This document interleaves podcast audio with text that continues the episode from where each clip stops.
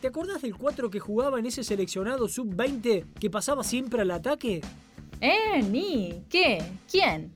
Ese que creo que después jugó en la segunda división de Chipre. Pero qué sé yo, anda a chequearlo, al centro que necesitas. Anda a chequearlo, al centro que necesitas.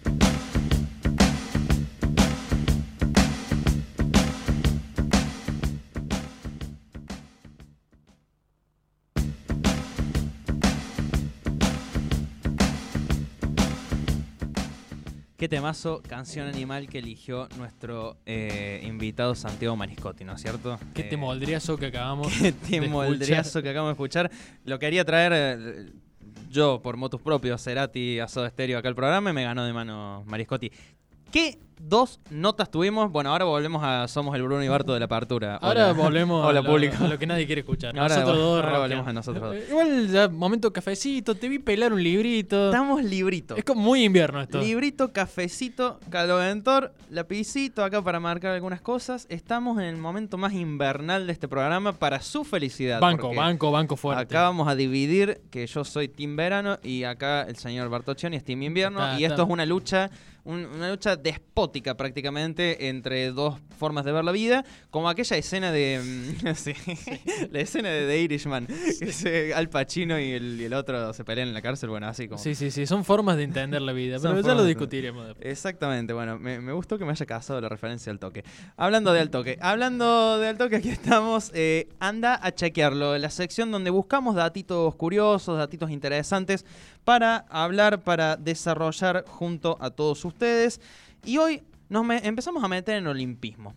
¿Quiere decir algo con respecto a esto? Han pasado cosas en los. Empezamos de a poco a meternos en la disciplina, en las disciplinas olímpicas. Voy a hacer un- una salvedad porque, bueno, ya mencionamos recién, es de público conocimiento todo lo que está pasando con los atletas olímpicos, que es una vergüenza. Ya lo vamos a charlar bien. Ya junto vamos... con el café en la boca, sí, sí. sí. Ya vamos, a, Eh, ya vamos a, a tener incluso programas donde vamos a, desarmar bien y vamos a contar toda esta situación que no es una situación nueva, sino que el deporte olímpico en Argentina hace años, en cualquier gobierno que está siendo desfinanciado, que los, ar- los atletas reniegan como loco para ir a competir en sus disciplinas a los encuentros olímpicos. En fin, bueno, y todo lo que ha pasado con esta cruzada que ha hecho. Santi Maratea. Te lo resumo así nomás, ya que usamos una referencia de- del youtuber hace un rato. Eh, la cuestión fue así. El- el- le avisaron hace unos días a los atletas olimpi- a los atletas sudamericanos, eh, perdón, uy, qué mal que estoy, boludo, el café me pegó mal. A los, rewind. a los atletas argentinos que iban a participar del sudamericano de Guayaquil en Ecuador el próximo fin de semana. ¿Querés viajar? Que van a parar. Les dijeron que iban a viajar los 55 más o menos que eran la delegación. A dos días eh, de viajar, Nos vemos en Narnia. le dijeron que solo viajaban 15, algo así, 13, 15 eran los que tenían su pasaje en el avión, el resto quedaba afuera en un torneo que es el más importante para buscar los puntos para clasificar a los Juegos Olímpicos de Tokio, ya que nos metemos en esa. Resumido así nomás, eh, Santiago Maratea, influencer, como ya ha hecho otras cruzadas por otras causas, se mm, autoconvocó a la gente, a sus seguidores, para juntar los eh, fondos necesarios para costear el dinero del avión charter para que los, atletas puedan viajar al sudamericano. Lo consiguió 60 mil dólares más barato, consiguió un montón de cosas que ni siquiera la propia Narda había podido conseguir. Finalmente los atletas van a poder viajar al sudamericano. Ya vamos a desandar bien este camino, ya Por lo vamos supuesto. a echarle bien, pero nos vamos a empezar a inmiscuir en aquellos relatos, en aquellas historias muy curiosas. Anda a chequear lo que me va a contar ahora porque... Te voy a contar dos anda a chequearlo, pero bien anda a chequearlo. anda Igual chequearlo. tengo la fuente, que en este caso no es la fuente de los deseos, es la fuente donde podés chequear esto. El, La vamos fuente a- de Bonadeo. Exactamente. Vamos a basarnos en el libro eh, Pasión Olímpica de Gonzalo Bonadeo, las historias más sorprendentes y los secretos mejores guardados de la historia de los Juegos Olímpicos. Gonzalo Bonadeo, por supuesto, periodista, eh, la eminencia del olimpismo en, en el periodismo arge- Sí, deportivo argentino, sin dudas ha cubierto desde Barcelona 1992 hacia adelante todos los Juegos Olímpicos eh, para cadenas y además, por supuesto, de chico también los seguía bastante y tiene un montón de data, este libro publicado en el 2016. Vamos a comenzar con dos historias bien, bien, bien en blanco y negro, bien antiguas.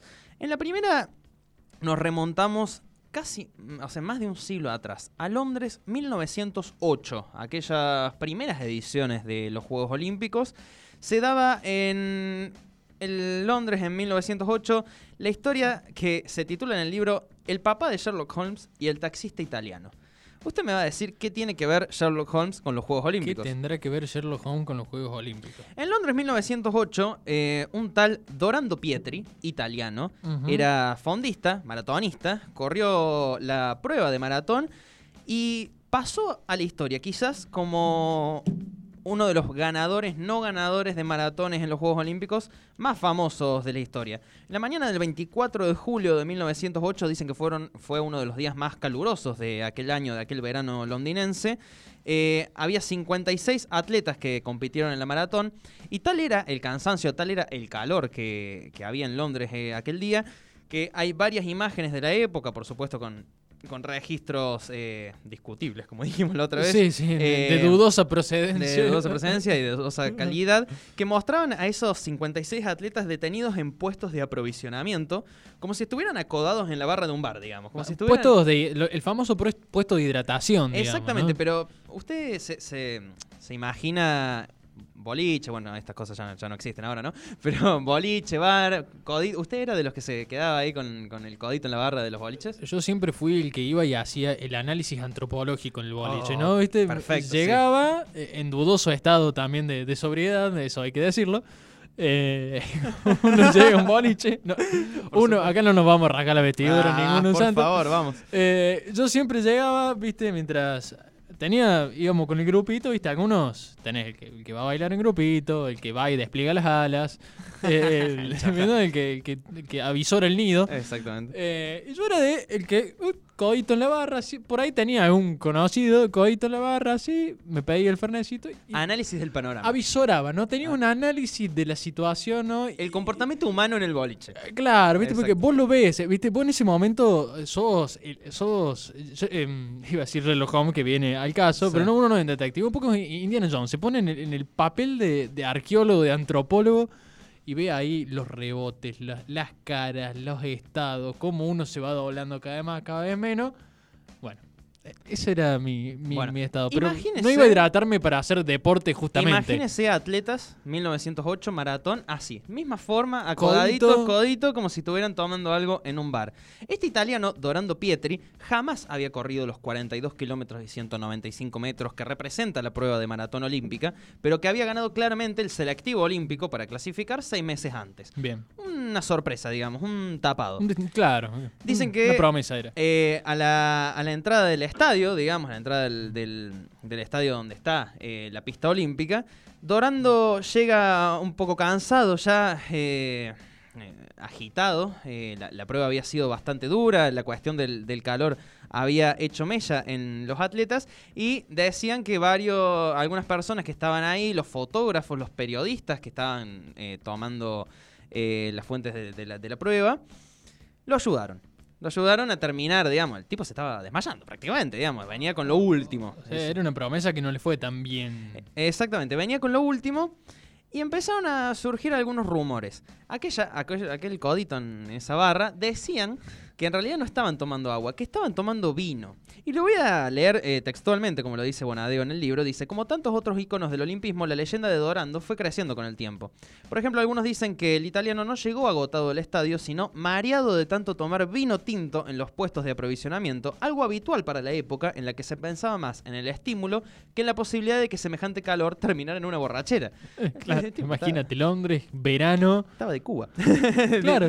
Directamente. Bueno, ¿a dónde viene Sherlock Holmes a todo esto? Dicen que en los segundos finales de que se puede ver de la filmación de la competencia, se ve a un cronista de The Times, del diario The Times de, Inglaterra, un escocés grandote de traje, eh, de traje y con un mostacho así espléndido, ¿viste? De los de la época, esos bigotes muy, muy bien conservados. ¿Quién era Arthur Conan Doyle?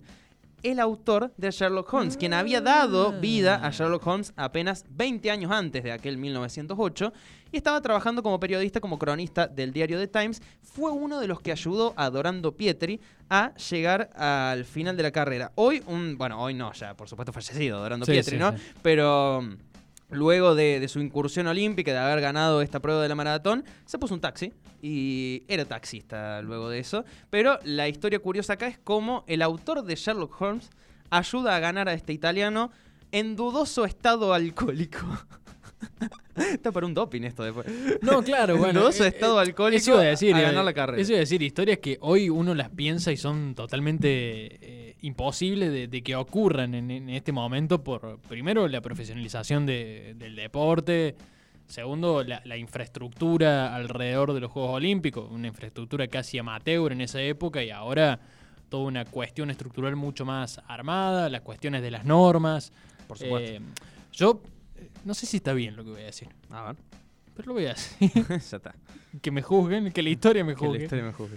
Eh, me gusta esta cuestión cuasi amateur, esta Sí. cosa Es, bien, bien, bien olímpica y bien amateur. me gustaría verla. Yo sé que en estos tiempos Son cosas que no pueden son ocurrir. cosas que no van a ocurrir, pero yo creo que yo soy muy defensor de la mística. Ajá. Yo creo que cuando algo no tiene mística, eh, queda perdido, digamos, ¿no? Bueno, la, la mística es como la esencia, ¿no? Y esto es algo que está lleno de mística, ¿no? Mira una historia que pasaron 113 años y acá la traemos. y en acá la el traemos, digamos, hoy. es mística pura. Es ¿me mística pura El lo que es tuvo- motor del olimpismo, la mística. El italiano Dorando Pietri. Vamos a pasar a la, la segunda historia número historia, dos. La historia número 2. A ver. Eh, también tiene mística, también tiene mucho de esta cuestión de- del espíritu amateur, del espíritu olímpico, ante un contexto mucho más complicado. Eh, vamos a meternos de lleno, mira dónde lo llevo, 1936, Berlín. Nos vamos a la Segunda Guerra Mundial. Nos vamos a años anteriores a la Segunda Años Guerra Mundial. anteriores. ¿36 me dijo? En el 36, pero ya régimen de Hitler establecido en, la Alemania, en Alemania. Bien. El 14 de mayo, le, di- le tiro un dato a todo esto, el 14 de mayo de 1938, un par de años después de la historia que vamos a repasar, Sí. en el Estadio Olímpico de Berlín, el seleccionado inglés de fútbol enfrentó por última vez a la Alemania unificada hasta lo que sería después la semifinal del Mundial 90. Imagínense la cantidad de tiempo que pasó entre que Alemania estaba unificada y, bueno, todo el proceso de Segunda Guerra Mundial, eh, división de Alemania luego en la Guerra Fría y después posterior reunificación. Dos años antes se habían organizado los Juegos Olímpicos de Berlín en 1936, los Juegos de Hitler, los famosos apodados Juegos de Hitler, los que Hitler dijo, bueno, yo acá pongo toda la billulla y vamos a hacer eh, los mejores Juegos Olímpicos de la historia porque somos la mejor nación del mundo, como buen nacionalista que era Hitler, por supuesto. Exactamente. Eh, el aparato de propaganda de Hitler fue el, el verdadero triunfo de aquel Juego Olímpico, más allá de, de lo que podemos destacar deportivamente, porque fue un gran aparato de propaganda para lo que era su régimen en aquel momento. Como era el, el régimen nazi, vamos a hacer un, un- un paréntesis histórico, ¿no? El, el régimen nazi justamente se, se destacaba mucho por esto, ¿no? El tema de las grandes propagandas.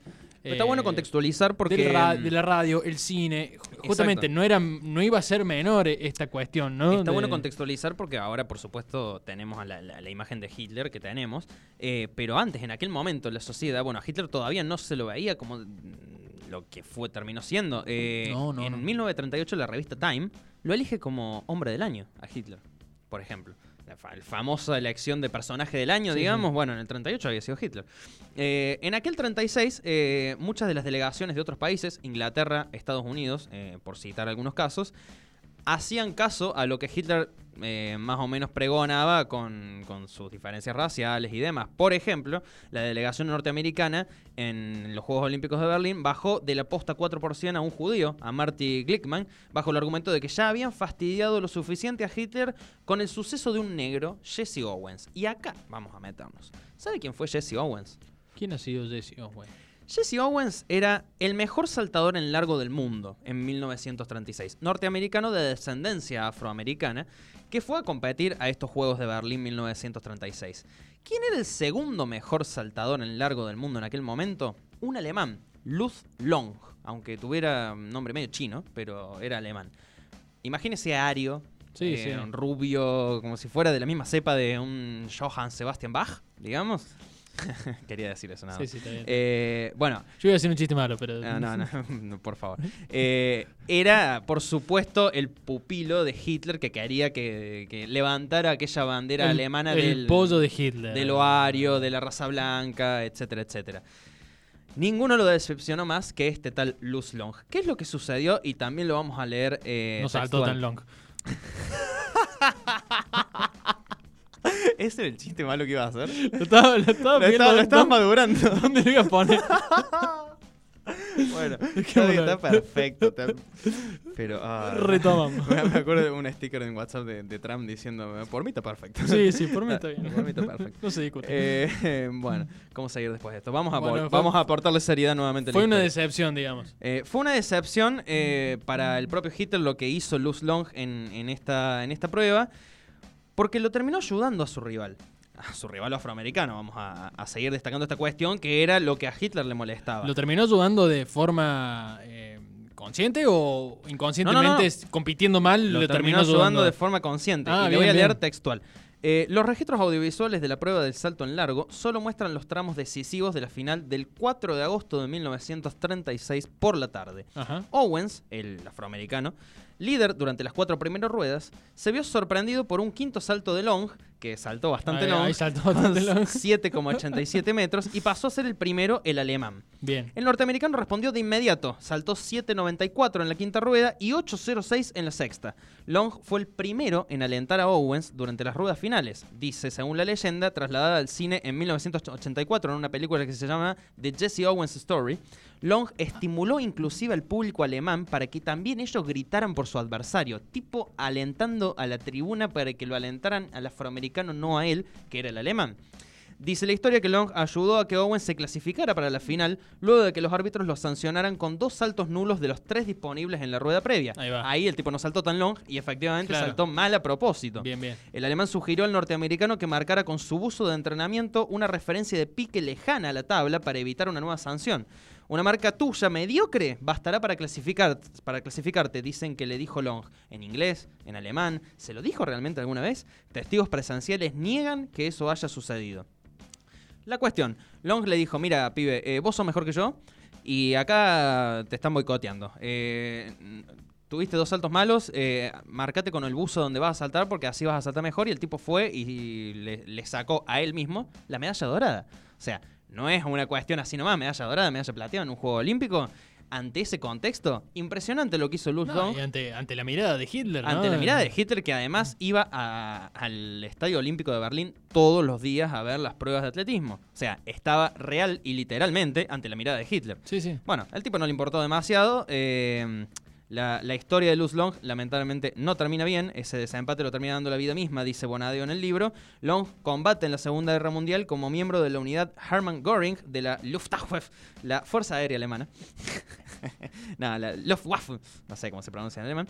La Fuerza Aérea Alemana, herido durante la entrada de los aliados en Sicilia, murió en un hospital británico en 1943. Poco antes, alcanzó a mandar una carta a su amigo Owens pidiendo que por favor algún día volviera a Berlín a contarle a su hijo que habían sido grandes amigos. Tan real fue aquella historia que hay un documental que muestra el regreso de Owens al estadio de sus días más gloriosos, ya veterano y de la mano del hijo de Long. Qué locura de historia, qué impresionante. Bueno, todo lo que puede pasar alrededor de un juego de un olímpico. juego ¿no? olímpico, ¿no? Que creo que los otros días teníamos esta conversación fuera de aire, ¿no? Todo lo que implica eh, la reunión de estos atletas que vienen de a lo mejor puntas distintas del mundo con historias totalmente distintas y bueno, tienen este punto de unión que son los Juegos Olímpicos y cómo eso también va trazando nuevas historias, nuevos encuentros. Los va- Juegos bueno, Olímpicos, además, esto, ¿no? Es una competencia que se, se juega desde finales del siglo XIX y que todavía está en nuestros días y que ha pasado ha eh, sido transversal a la historia de la humanidad, sobre todo la historia de la humanidad en el siglo XX. Entonces, hay muchas de estas cosas. La Alemania de Hitler, después las cuestiones que empiezan a aparecer con eh, atletas transgénero, también hay muchas historias de esas en, alrededor de los Juegos Olímpicos. ¿Hasta dónde llega este libro? Este libro llega hasta Río 2016, Bien. eh, así que estamos totalmente actualizados. Eh, así que vamos a tener más historias. Eh, hay muchísimas historias y las vamos a seguir compartiendo. Hoy traje estas dos, primero porque la de Sherlock Holmes me gusta mucho a mí personalmente, lo- los relatos policiales, Arthur Conan Doyle, por supuesto. Eh, Estudio en Escarlata, que es el primer libro, para mí me parece una, una genialidad de, de Sir Arthur Conan Doyle. Y recomiendo zarpado la serie de la BBC Sherlock con Benedict Cumberbatch. Una locura. Una la locura serie. esa serie que está en Netflix, la pueden ver por Te supuesto. hago una pregunta ya que estamos con los refritos y segundas partes Sí. y partes que no son tan necesarias. ya sé que me va a preguntar. Vamos a Sherlock Holmes. Sí, ¿Sí? sí, Muy criticado. sí, A mí me gustó mucho. sí. No sé si me gustó, fue pochoclera. Ya sé lo que vas a decir. ¿Qué le pareció la serie de No- la película de Nola Holmes? me No, gustó. le gustó para no, nada? No me gustó. No me gustó. No, acá no te, no te puedo seguir. No me gustó. Bien, Millie Bobby Brown. eh, Sí. Me parece una actriz muy buena, muy, muy. a mí no, no me disgustó cómo, cómo actuó ella. Pero Sí, no me. ah, innecesario. no, no, Bueno. no me pareció necesario, digamos. Eh, además está bueno, ponerle en la serie de Sherlock sí se rescata la, la historia de la hermana en la cuarta temporada. Bueno, justamente por eso le de preguntaba. manera espectacular, a mí me Y gusta mucho totalmente más esa. distinta a lo Y que plantea distinta a lo la que serie, plantea. ¿no? Bueno. Todo esto eh, para decirte nada más que se estrena la segunda de No les el año Sí, que sí, viene. sé, ya- que- ya vi la, la noticia la verdad que me parece una cachafatez eh, abismal, pero bueno, allá los ejecutivos de Netflix. Eh, ¿Le gustaron o les gustó la historia que Me le traje? encantó, lo comprometo que me traiga otra. Por supuesto que sí, me, me encanta traer historias así para, para chequear esos datitos que están ahí perdidos por el tiempo en la historia olímpica. En este año olímpico, el centro que necesitas se va a meter bastante en el temita de los cinco anillos, así que me encanta. Me encanta porque los años olímpicos son diferentes, ¿vio? Son lindos los años olímpicos. El año pasado, el año pasado era era redondo, era el logo con los anillos 2020, era un Eh, me bueno, dolió en el alma. Bueno, Nos hemos acostumbrado a... nos hemos acostumbrado, veremos. Por ahora no hay confirmaciones que no se vayan a hacer. Seguramente se van a hacer eh, con restricción de público, con todas las medidas sanitarias, pero parece que tendremos deporte olímpico, en fin, y ya vamos a ir desandando quiénes van a ser los atletas olímpicos que van a ir a representar a la Argentina. Ya lo vamos a hacer de a poquito, vamos a ir charlando. Como decía Bruno recién, tenemos año olímpico y nos quedan muchos programas todavía hasta los Juegos Olímpicos y durante los Juegos Olímpicos. Y post Juegos Y Olímpicos. post Juegos Olímpicos, Y hacemos que la previa de París 2024. Vamos, vamos a estar charlando de eso.